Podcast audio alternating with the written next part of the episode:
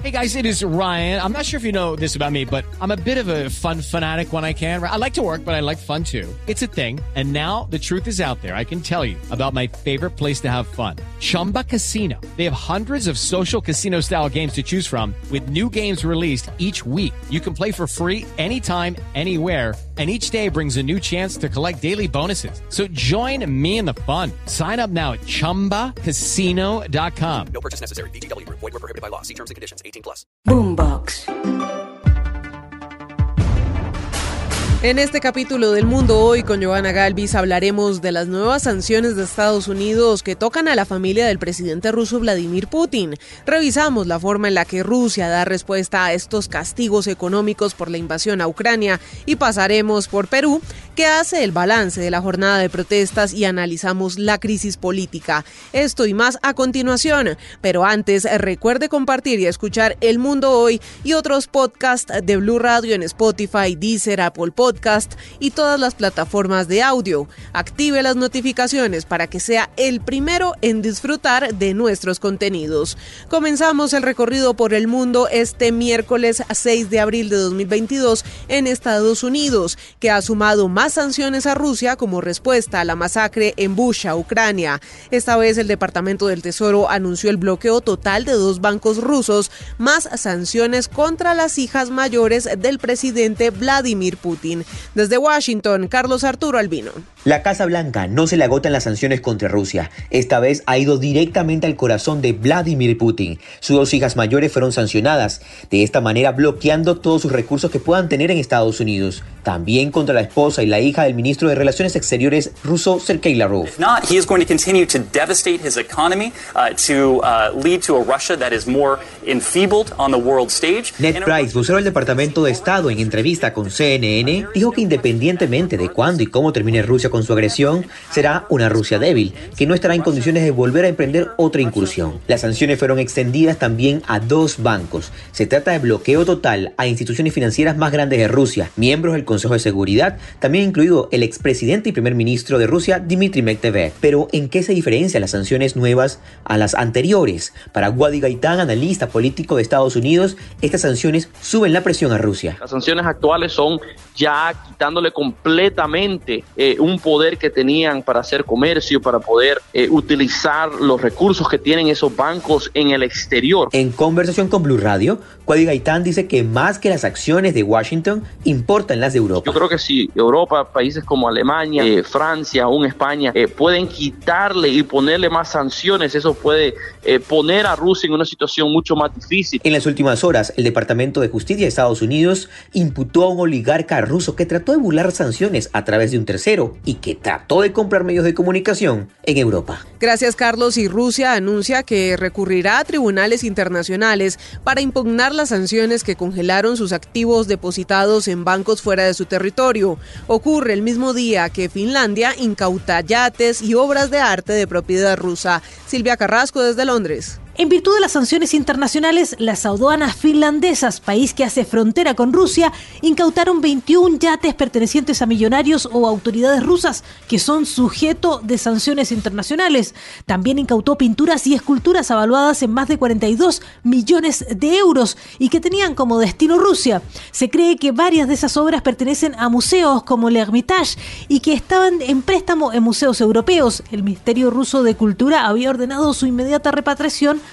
para justamente eludir las sanciones. También hoy el expresidente ruso Dmitry Medvedev anunció que Rusia acudirá a los tribunales, tanto rusos como europeos e internacionales, por la incautación de bienes y propiedades rusos. Medvedev comparó las sanciones occidentales con el robo de carreteras y calificó a los líderes occidentales como la Inquisición medieval. Muy bien, Silvia, y el parte de guerra en Ucrania vuelve a estar centrado en la destrucción que se está conociendo conforme las tropas rusas se retiran, una circunstancia que augura una sucesión imparable de crímenes de guerra. Enrique Rodríguez con la crónica. A falta de capacidad para tener un control efectivo de todo el territorio ucraniano, Rusia está replegándose a la zona este del país para así garantizar el control del Donbass.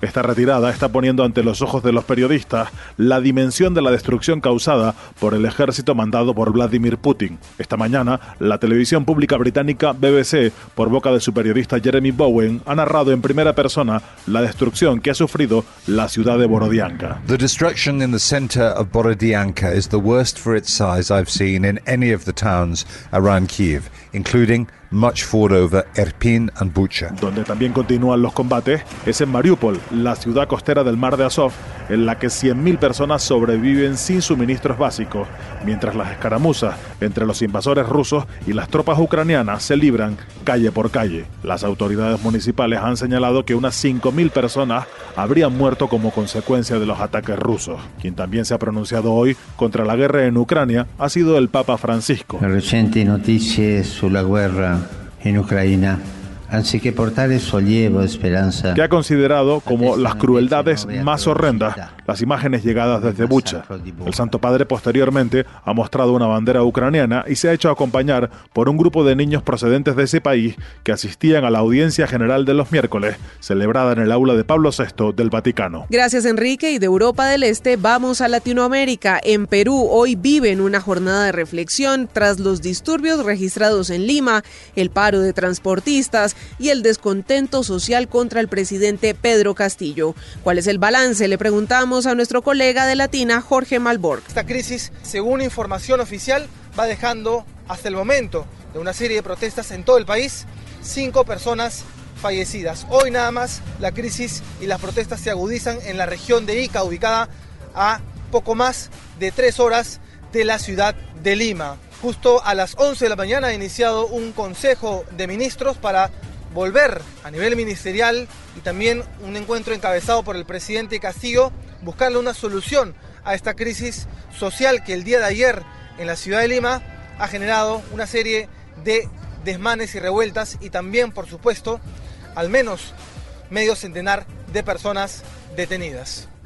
Para Manuel Alejandro Rairán Cortés, docente e investigador en el área de Relaciones Internacionales y Finanzas de la Universidad Externa de Colombia, es prematuro hablar en este punto de una salida del presidente de Perú, Pedro Castillo. Sin embargo, su inestable administración, que no ha completado el año de funciones, ha tenido más de 50 ministros, la falta de liderazgo y las críticas lo tienen acorralado, sumado al descontento social que le quiere pasar factura por olvidarse del pueblo. Esto ha llevado a que Castillo, por esta presión de la derecha, haya tenido que involucrar a nuevos sectores de la derecha en su gabinete, pero esto ha generado a su vez una reacción negativa de la población y los partidos de izquierda que lo han respaldado, pues temen que Castillo termine convirtiéndose como en Ollanta Humala, que entra por la puerta de la izquierda y termina saliendo por el de la derecha.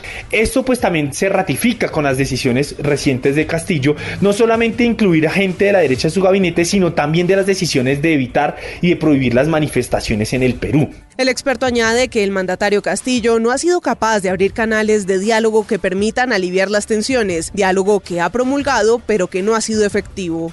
Y de Perú vamos a Venezuela. De los más de 200 presos políticos que aún tiene el gobierno de Nicolás Maduro en las cárceles, al menos 40 de ellos tienen condiciones de salud muy delicadas que requieren con urgencia una atención médica especializada. Santiago Martínez desde Caracas con las historias. Prácticamente un 20% del total de presos políticos en Venezuela presentan en este momento graves afectaciones de salud que requieren una atención médica urgente y que no es autorizada ni por los tribunales que llevan el caso ni por sus custodios. Al día de hoy, el número exacto de presos políticos acá en Venezuela se ubica en 239, de los cuales al menos 40 de ellos presentan un cuadro de salud delicado. Gonzalo Gimiop, vicepresidente de la ONG Foro Penal, que lleva registro detallado de cada preso político, revelaba que para todos, sin excepción, las condiciones de reclusión son precarias, sin infraestructura ni tampoco servicios básicos como agua, pero que hay dos casos en particular, el de un hombre y una mujer, que debido a la falta de atención médica cada día se enferman más. Luis Alejandro Mogollón, uno de los traslados tuvo una fractura de cráneo y tenemos también el caso de Emir Lendris Benítez, una joven que cuando fue detenida estaba embarazada, merced los maltratos que sufrió pues perdió al bebé y a raíz de toda esta situación pues ha venido deteriorándose gravemente su salud al punto de que hoy no puede caminar, necesita una silla de ruedas. Incluso está el caso de Javier Tarazona, director de la ONG Funda Redes, que denunciaba la situación en la zona de frontera. Ya él tiene ocho meses preso y también requiere atención médica por temas cardiovasculares, además de presentar afectaciones en la piel por el uso de agua no potable. No olvide compartir y escuchar El Mundo Hoy y otros podcasts de Blue Radio en Spotify, Deezer, Apple Podcast y todas las plataformas de audio. Active las notificaciones y disfrute de nuestros contenidos en cualquier lugar y momento del día.